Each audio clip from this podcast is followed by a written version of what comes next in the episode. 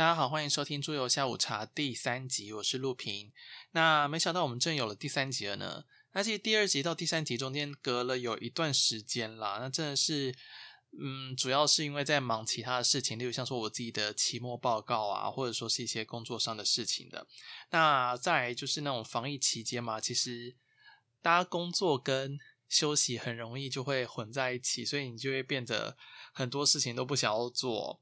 好，那再来我遇到一个问题，就是那个 Apple Podcast 上面居然没有我的第二集，辛辛苦苦录好第二集，然后就没有了。那它的好像是一些有。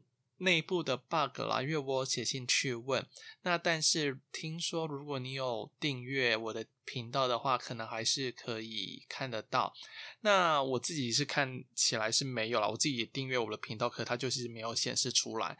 那所以我觉得，如果说呃真的没有办法听到的话，那你可以用其他的管道，例如像说用 Google Podcast 或者说是呃 Spotify 啊等等之类的。那前提是第三集。也是有办法在 Apple Podcast 上面显示出来，那你大概才知道。好，那接下来呢，我们要介绍的就是今天的桌游了。那我们先前情回顾一下，我们的第一集，就是介绍一个我最一开始玩到的桌游这样子。那第二集呢，是介绍就是我第一款玩到的策略型桌游。那今天要介绍的这一款桌游呢，我觉得它又是另外一个类型的了。那我们先。前置讲一下哦，就这一款桌游呢，其实我中间大概玩它有一年到两年多的时间。那我们大概就是每个礼拜天，然后会有跟固定的一些团友，然后每个礼拜都玩这一款游戏。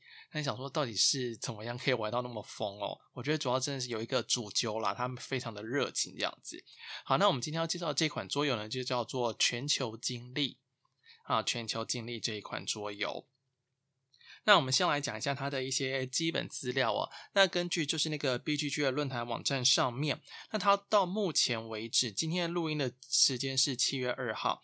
那它在整个桌游的总排行里面，都还是有在前百名。它目前排名是在第八十七名这样子。那如果是以主题性桌游来讲的话，它是排名在第二十七名哦。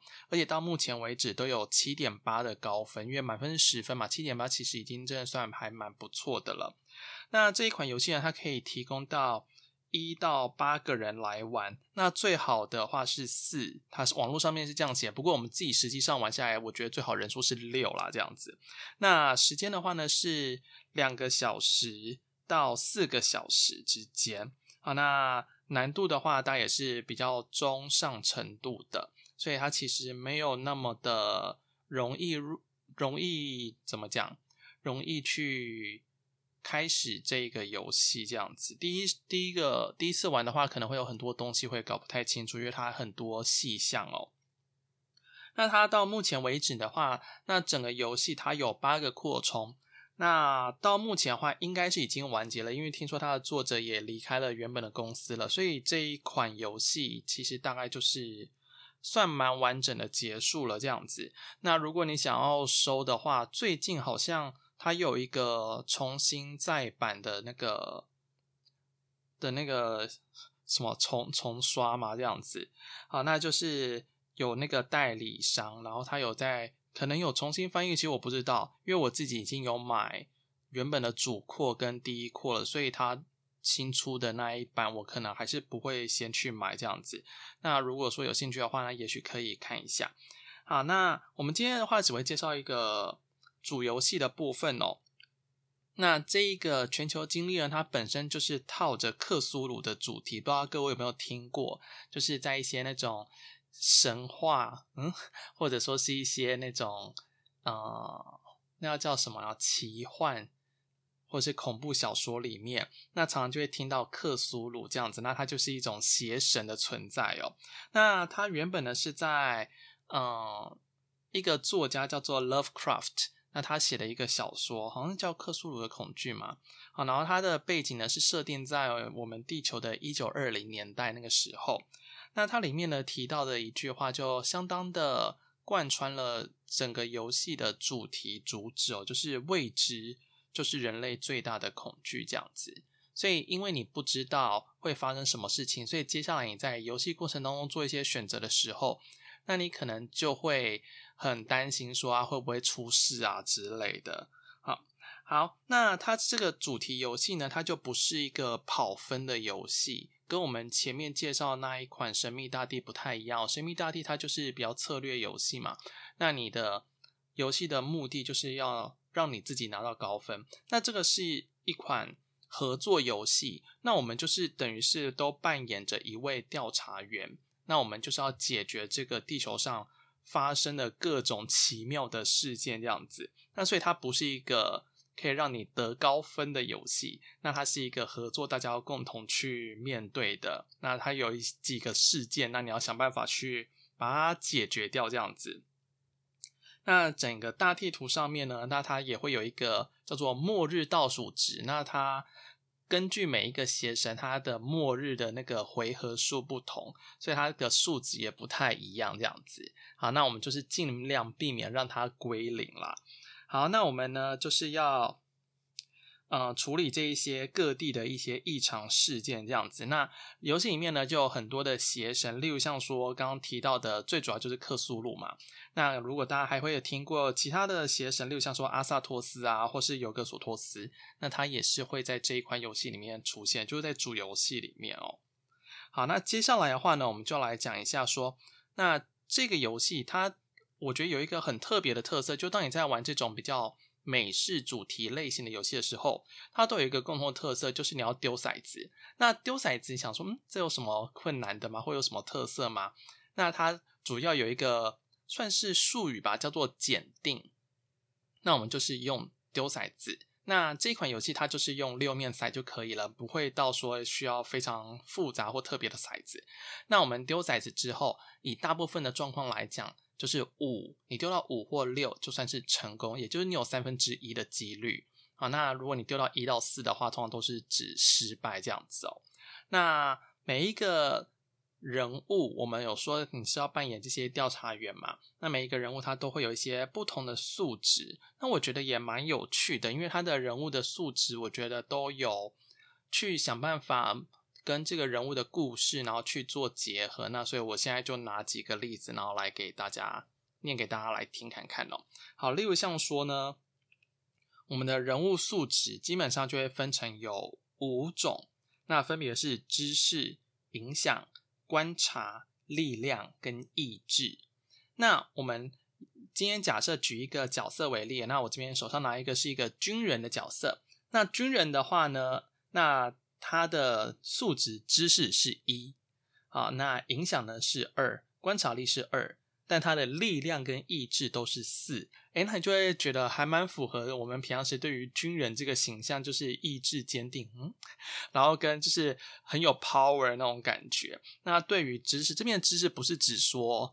呃，我们一般学的那种什么国音术的那些知识，是对于那种邪神、神秘、神秘那种法术的一些知识。好，那它当然以素质来讲就会比较低一点。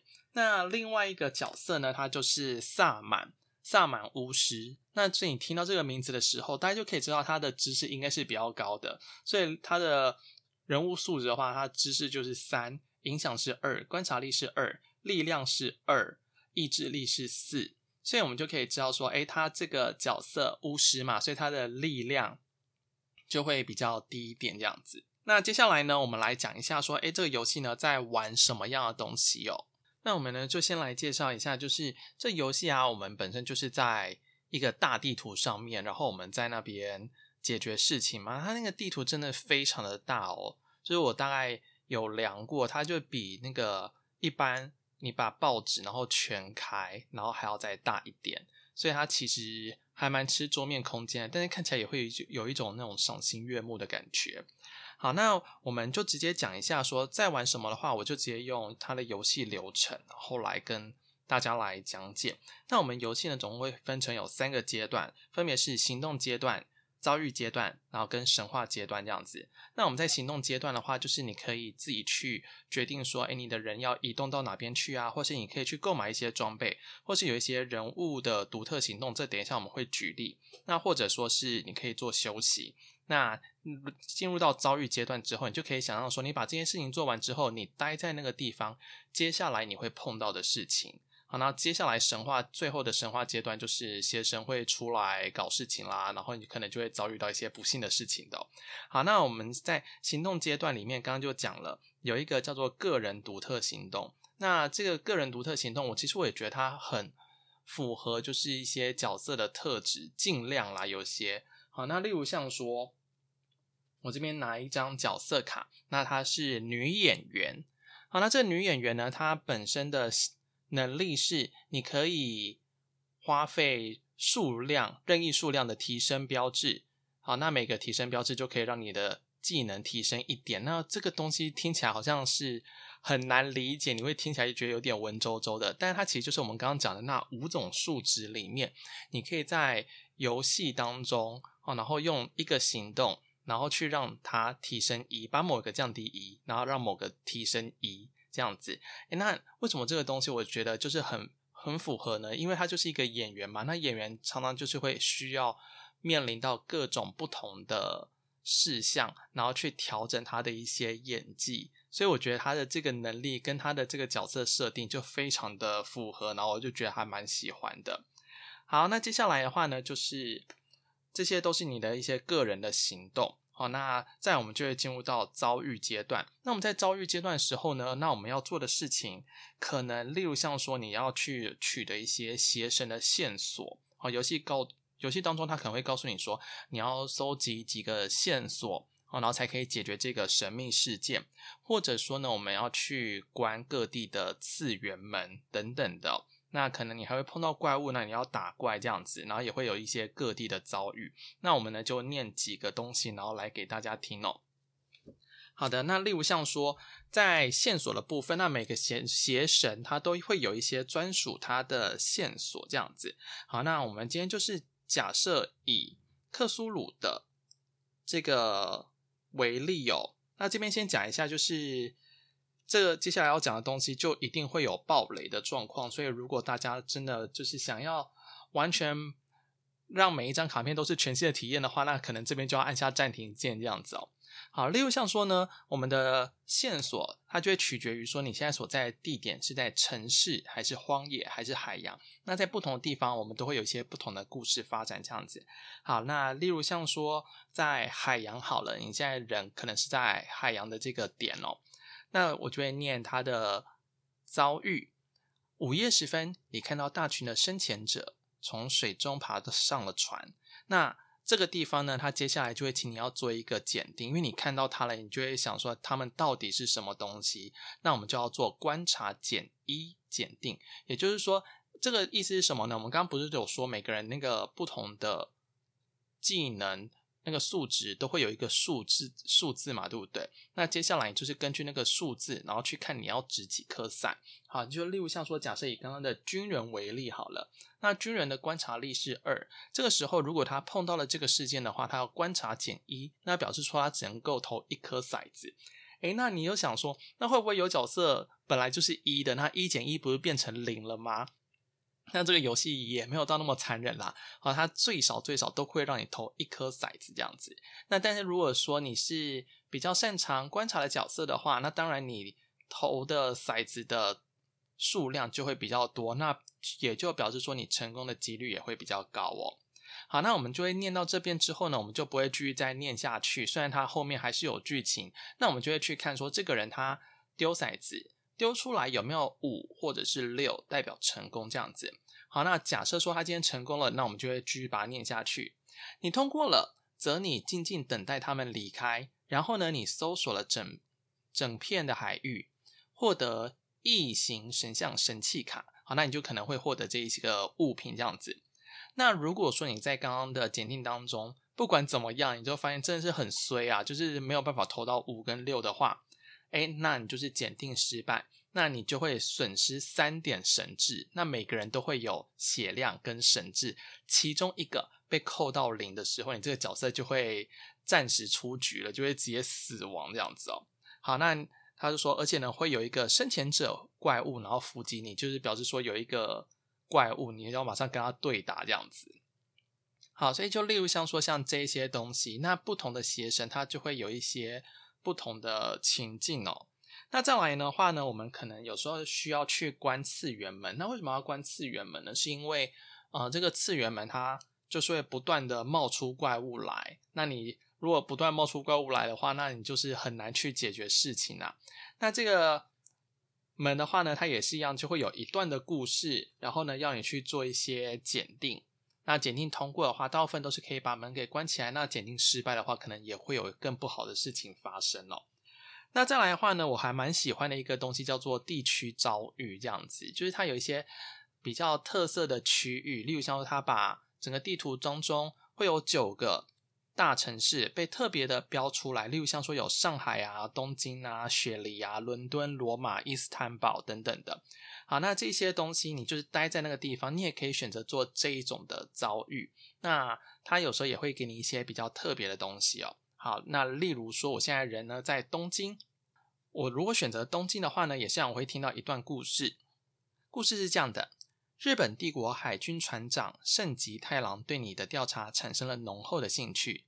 你向他描述了世界面临的威胁，那这个时候就是你可以想象那个场景，就是因为你在各地调查嘛，这个时候你就是想要去，呃，说服大家说真的有这些怪事情发生啊，所以呢，你在那边讲的时候，你就要讲的有声有色。那接下来就要请你做影响检一检定，就是看你的影响力能不能够去影响这一位船长啦。那如果你通过的话呢，那你就成功的说服他帮助你。那这个好处呢，就是你可以选择一只怪物，损失三点体力，那就是可以去帮忙清怪啊，这样子。但是如果你检定失败，就表示说你的故事说服的不太，没有办法说服得了人，那他呢就会认为你就是一个很危险的恐吓者，就是在讲一些冷笑话啦这样子的感觉，那你就会获得一张扣留状态卡，就他把你扣留住了，他就觉得说你这个是一个疯子这样子，所以我就会觉得这些地区遭遇有的时候他会套入一个情境。啊，那例如像说在东京，他就套了一个日本帝国海军，那如果像说我在罗马的话，他就会说是梵蒂冈，啊，就是像一些。当地的一些特色啦，就让你在玩的时候会觉得啊，我好像真的到了那个地方一样的感感觉哦。好，那接下来的话呢，我们在遭遇阶段，那每个人也都会轮流做一个遭遇。那我们做完了之后，那我们就会进入到第三阶段，就是神话阶段。好，那在神话阶段里面呢，那我们就会抽取游戏当中有一个东西叫神话卡这样子。那通常这个神话卡出来都不是什么好事啦。那这个神话卡呢，主要也都是来做游戏难度的设置这样子，因为它总共分成有三种难度，就是雪花卡，你会看到这个卡片旁边呢会有那种蓝色的雪花，那表示它是最简单的这样，那通常可能还会给你一些好处。那再来就是一般的卡片，它旁边的外框是没有其他的图案的。那另外一个呢就是触手卡，那触手卡就是最高等，也是难度最高的啦。好，那就是里面的。碰到事情呢都是非常的坑呐、啊，你就会觉得天哪，总会这个样子。好，那也是一样，我们就讲一张卡片。那他这边抽起来之后呢，他不会马上跟你讲说，诶，你就会承受什么样的效果，而是我们也前面也会念一段故事，就是为了帮助玩家更能够进入到那个状况哦。好，那所以呢，我们就念一段故事给大家。例如像说我抽到的这一张，你置身腐化之中太久，以至于它已经深深的。深入到你接触的每件事物，不是怎么样，你所有的食物供给在一夜之间全部都变质了。好，就是说你可能因为调查这些邪神嘛，这样子，那可能就有一些邪恶的东西都入侵到你的体内，然后导致你周边的东西都呈现了一种腐败的状况，连你的食物呢也是。所以呢，这个标题就叫做被污染的干粮。那每名调查员呢就会损失三点体力。除非他获得一张中毒状态卡，也就是说，你要么就是饿死，要不然就是你要吃下去这些食物，但是你会获得中毒这样子的感觉。那所以这些卡片呢，它就会在每个阶段结第三阶段的时候，然后就出来搞事情，然后让大家觉得，诶，那怎么好像越来越悲惨的感觉了？所以我们这游戏不会是很顺利的。一帆风顺的就可以好好的去解决事情，这样子都会有一些很奇妙的事情发生哦。好，那所以主要我们游戏呢就会在这三个阶段当中，然后不断的循环。那循环到什么时候呢？例如像说，我们可能会解决大部分的邪神都会解决三个神秘事件。那神秘事件的话呢，它也会有一些要求。例如像说，同样的是以克苏鲁的这个为例。那现在我念一个它的一项任务：险恶之海，在世界各地深潜者们。曾经生活过的什么东西淹没了的城市上空，这是什么翻译啊？形成了风暴，比如伊哈斯里和阿户伊赫罗亚。好，那反正他就是说，就有一堆生前者啊，然后他就是出现了这样子。那他就告诉你说，当这张卡片进入到场中的时候，每一名调查员呢，在距离最近且没有精力标志的海洋区域放一个精力标志。那它的精力标志就是一个触手的符号哦。那作为一次遭遇，所有在区域有一个精力标志的调查员，他可以试着延长克苏鲁沉睡的时间。那你要这样做的话呢，就要做知识减一。哦，所以我们通常觉得好像要派那种知识高的人去啦。那如果他通过简历的话呢，他可以花费一个线索，那把哦还要再弃掉一张法术卡，然后来把这个标志放到卡片上面。那在神话阶段结束，也就是第三阶段结束的时候。那如果这个卡片上面的经历标志等同于玩家人数的话，那这个神秘事件呢就可以被解决了。好，例如像说像这些东西，那我们就会去想办法让这个任务是可以顺利完成的。那我们就大家也是要知道嘛，刚刚我们就讲了一些很多的一些事件，那你就会觉得说有时候就是有点。违背你的意志吧，就是你真的很想要做，但是可能没办法呀，或者是你就已经被怪物打成重伤了之类的，所以你可能就没有办法很顺的解完这些任务，然后这也是最容易卡关的东西。那接下来呢，我就想要介绍就是这一款游戏它的一些优缺点吧，这样子。那我们就先讲优点的部分。那我觉得这整个游戏它的主题配合性真的蛮强的。从一开始的邪神，不同的邪神会有不同的神秘事件，以及它你在玩的时候，你真的会感受到场上当场上的一些。呃，情报啊，资讯或者说是一些变化，都是跟这个邪神有关的。那例如像说克苏鲁的话，它本身就是在海中的嘛，这样子，所以其实你在海上可能做移动的时候，都会相当的困难。那例如像说另外一个是那个尤格索托斯，那他就是专门在吃大家的法术这样子，所以你可能要准备很多的法术，然后来去对付他哦。那另外一个的话呢，就是调查员了。那我觉得他调查员做得很好，就是我们一开始有讲到说，每一个人物他配合的素质跟他一些专属的技能都是非常好的之外，其实都很符合他的人设。那再就是他每一张卡片，他其实在背面其实都会告诉你说他的一些个人简介，就是说他到底为什么会迁入到这个世界来，他不是随便设定一个角色的。好，那我们这边也是要举。呃，军人为例好了，这位军人呢叫做马克哈里根。他说了，在战争的期间，马克目睹了他无法解释的恐怖。他把他的所见写在信里，寄给他的深爱的妻子。但是当他回到家中的时候，发现他的妻子索菲亚已经不成人形了。一只马克曾经在海外见过的野兽拖走了索那个索菲亚，并且在途中呢杀死了他。之后复仇的渴望。将马克带到了赫尔辛基。大战期间，有德军士兵在这里看到了类似的生物，所以你就会发现说，诶，他的人物角色的个性就是他想要去报仇，为他死去的妻子报仇，因为他发现一些恐怖的生物嘛，然后他赶快写信给他的妻子，结果没想到回到家的时候，他的妻子就被那个生物，嗯，给杀掉了这样子。所以我就觉得说，诶，他给了一些角色。进入到这个游戏的合理性，就不会告诉你说他是是凭空啊，他就是一个什么路人嘛，然后就他就很衰，然后掉入这个时这个时空里面这样子啊，那他就会有一些自己的因素，然后为什么要来对抗邪神这样子，所以我就觉得他的。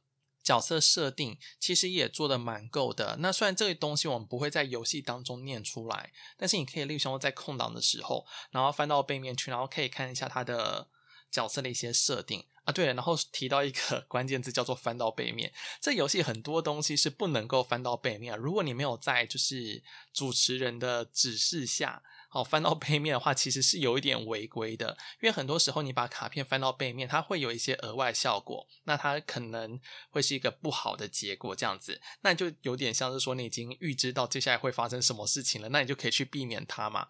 那所以我们在玩的时候，基本上来讲，这些卡片是要保持着 那个正面的状态，也就是你不可以翻到背面去。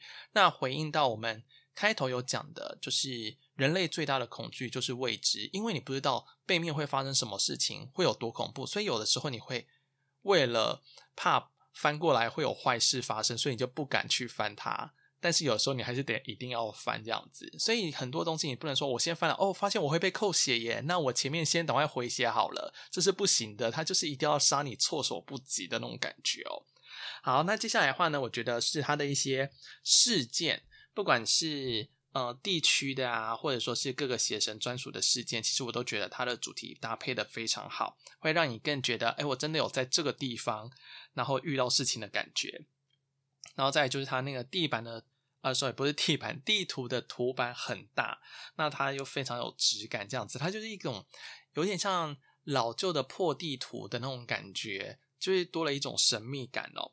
那而且它每一张卡片。基本上都会有一段文字，它会增加你的场景感。它不会告诉你说你抽了这张卡片，然后就直接告诉你说，请你扣三滴血。它会有一个前置的故事，告诉你说到底是发生什么事情了，所以你会被扣三滴血。所以在这种嗯，在玩的时候，就很像你在听一个故事，那你就在帮你的角色，然后塑造这种情境的那种感觉。那我觉得这个是它优点的部分。那另外一个部分的话，就是。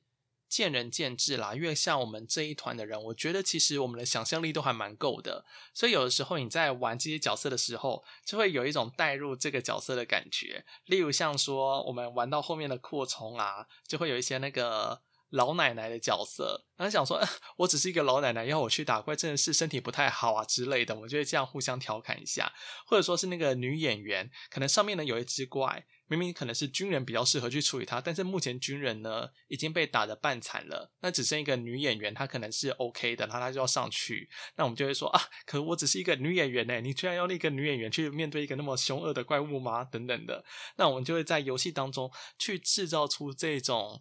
比较特别的情境，这不是我们游戏剧本给我们的，是我们自己去发想一些台词，然后去更融入在这个游戏当中，所以我们就会觉得说，这个游戏它可以对我们来讲可以一玩再玩啦。主要是因为我们每个人拿到不同的角色，那在玩的时候也会觉得说，我要怎么样去把这个角色扮演好，去发挥它一些角色特质等等的。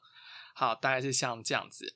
那缺点的部分的话，其实就蛮明显的。我觉得这是所有合作游戏的通病吧。这样子，其实就会出现 Alpha Player。那什么叫 Alpha Player 呢？就是一个人他会想要掌控全场的那种感觉。你会想象成说，今天因为毕竟是一个合作游戏，所以它不会有个人跑分的状况，所以你的所有资讯都是基本上都是公开的。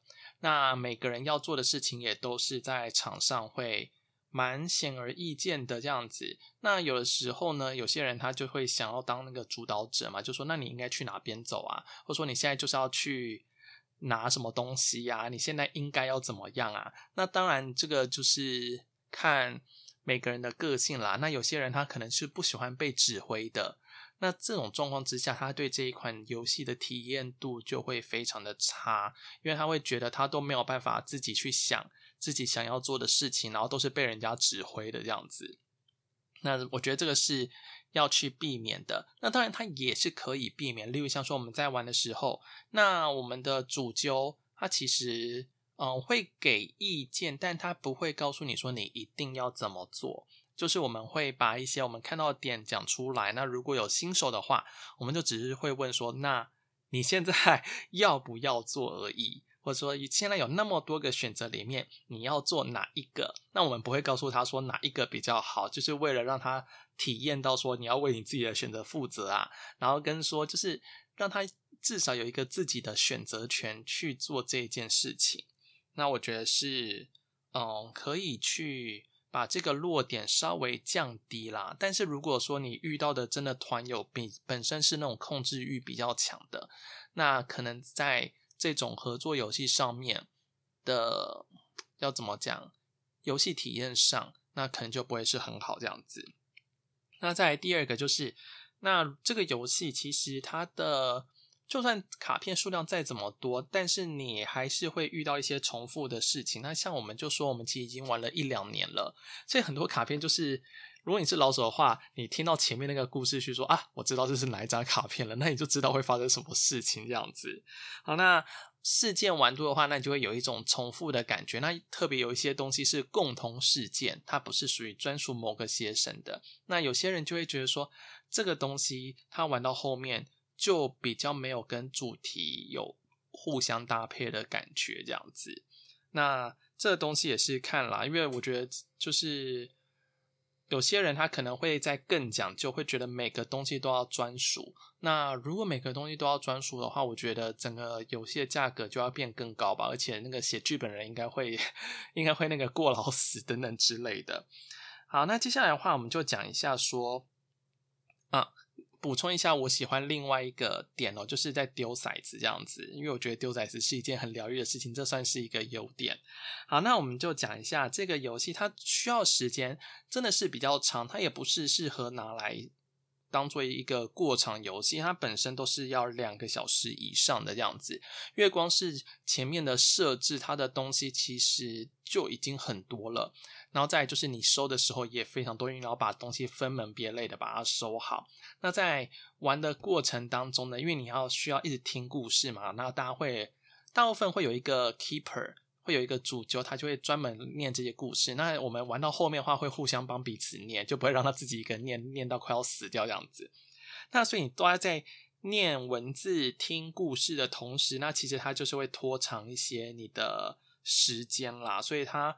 比较适合是一个很大的，可能两三个小时的午后啊，或者吃完饭啊，然后有那么多的时间，然后你可以开来玩这样子。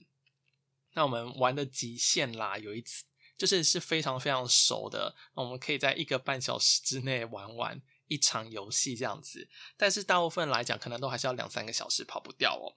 好，那再来呢，我们最后想要讲的东西就是游戏教我的事情。就是我觉得每一款桌游啊，它都会可能会教你一些生活上的道理啊，等等的。例如像说，我觉得像上一集提到《神秘大地》，我觉得就是那种策略游戏，它要教你的事情就是事情你在做事的时候就会有先后顺序。有的时候你没有先做 A，然后或者是没有先做 B 的话，那你可能后果它所得到的效应就不会那么的好，这样子。或者说是你想要的东西，那你就要赶快先去抢，要不然就会被人家抢了，因为大家都想要那个东西。那我觉得这个游戏教我的事情就是，很多时候你的变化是赶不上你的计划的，因为这个游戏会有很多的一些突发事件，而且你没有办法先知道，因为那些牌原本都是盖着的。那我们就只知道该出现的时机的时候，那我们才会翻开它，然后讲到底发生了什么事情。那你就会觉得说啊，原本下一回合可能要规划好的事情，可能会因为某一个事件导致你没有办法去完成这样子。所以我觉得这个游戏其实都会告诉我们说，这跟我们的人生有点像。有时候你很想要走某一条路，有没有？但是突然之间，可能就某一个 moment，可能就是一通电话来，就打乱你所有的行程，这也是有可能的。那这个东西，我觉得。很多人会把它当做是缺点的一部分，那我觉得这个就是要怎么讲？有些人他就是比较属于规划型的人，他没有办法忍受说他的人 人生当中吧有不确定的因素出现，所以他更不喜欢说我玩个游戏为什么我都要被这些东西搞啊等等的。那我觉得该怎么讲呢？这个东西就是，如果说我是把它当做是我自己。平常是在生活的一部分的话，很多时候我就觉得对一些突发起来的事情就比较能够释怀，因为你就会知道说，连游戏它本身都告诉你这个道理了，那人生当中一定会遇到嘛。然后再来的话，就是我们刚刚讲的，就是丢骰子。那丢骰子的话呢，它就是几率问题嘛，那就是会有运气那种感觉。那所以很多时候呢，就是运气很差的人啊，哦，然后你就玩这款游戏，就会真的体会到，嗯，自己真的运气很差这样子，怎么丢就是丢不到成功的那种感觉。那在游戏的过程当中，它可能还会有一些可以帮助你，例如像说你受到祝福之后，那你的四五六都是成功的，也就是你的。成功几率就会提升到二分之一，但是就算是这样子，你可能还是丢不到，那就觉得，哎，真的是命运啊，对不对？所以我觉得这个东西也是一样，很多东西你不能够说只靠你的努力而已，而是你的运气其实也是一个蛮重要的一个环节哦。就有的时候我觉得，嗯，要怎么讲？我们在求学啊，或者是在工作的过程当中，当然我觉得努力是重要的，可是有的时候感觉上你好像不管多努力。好像都会有一些运气的成分吧，就会觉得自己怎么会那么的衰这样子。但是我觉得这款游戏它就是告诉你，对，本来就是会有这样子的事情。那我觉得你就可以在游戏当中，有的时候老玩这款游戏就有点像是我，我在这款游戏先把我的坏运都给用完，有没有？那我的 人生在现实生活当中，说不定就会比较好运一点，括号问号呵 呵这样子。那这也是很多人。有一些玩家他不喜欢的点这样子，因为就像是刚刚提到的，就是变化赶不上计划嘛。那有些人他可能就会觉得说，像这种游戏就不是适合他的，因为他不喜欢有那么多不确定性的感觉。他喜欢每个东西都是能够摆在场上，他用算的就可以百分之百算到他想要的那个样子。然后，例如像说我们像。上次介绍的神秘大地就比较是偏向这个东西，它的运气成分是非常低的，所以你从开局的时候就可以去好好的思考说我的路线要怎么走，那不会突然丢一个骰子，然后让你的整个计划大改变等等的。那可是像这一种主题类型的游戏，那尤其像是这种美式 RPG 嘛，哦，就是那种《龙与地下城》啊，它需要丢骰子的。那有些人就很不理解啊，为什么我去打个怪，哦，然后要丢骰子呢？等等的，他可能没有办法去做这一层的连接。那他在玩这一种游戏的时候，就会感到特别的痛苦。那这款游戏要适合什么样的人呢？就是如果你本身就是喜欢幻想。或者是喜欢帮自己的角色编故事，或者说是你在玩完这一场游戏之后呢，你就会有很多的灵感冒出来，或者是你很喜欢设计一个自己的角色到这款游戏里面，那我就觉得这一款游戏就会蛮适合你的。或是你平常时就很喜欢一些角色扮演的游戏啊，那在这一款游戏当中，你就可以帮你的这个角色自己编剧情，然后去想象说你这个角色在整个。游戏里面他是怎么样力揽狂澜？哎，什么力揽狂澜？忘记那句成语怎么说了。好，然后去突破困境，然后或者去去就是解决这些神秘事件。有的时候应该也不能够说叫做击败邪神啦，因为他很难击败这样子。但是你至少可以好好的解决事件，然后去想象你这个角色他到底过了什么样的生活。所以大概是这样子。好的，那所以今天呢就是我们的节目啦。那节目的最后，呃，还是希望大家就是能够订阅一下我的频道，小小的支持一下啊。然后可以在留言的地方留言。那尤其是那个 Apple Podcast，它没有办法让我上架的话，那就表示大家都不会在那边留言啦。可是能够留言的地方，好像就是只有 Apple Podcast 而已了，所以实在是有点。觉得尴尬这样子，不过呢，就是我有另外一个创一个 IG 的账号，就叫做桌游下午茶，所以大家可以去搜索，那里面呢就会放我这一集准备要介绍的一些游戏图片这样子，虽然可能少少张的啦，不过就是大家至少可以在下面留言，然后让我知道说，哎，这个节目的品质是怎么样，或大家比较喜欢什么样的形式。那另外的话就是时间的长度，因为我们的时间长度第一集跟第二集，我真落差相当大。第一集好像只有十分钟，但第二集因为为了要介绍所有的那个种族的一些技能，然后就录到了好像快一个小时吧，觉得好像有点多了样子。那不知道说，那今天这个像目前录起来大概是四十分钟吧，那不知道大家会觉得怎么样呢？好的，那就我们这一集的内容啦。那欢迎大家给意见，我们就下集再见喽，拜拜。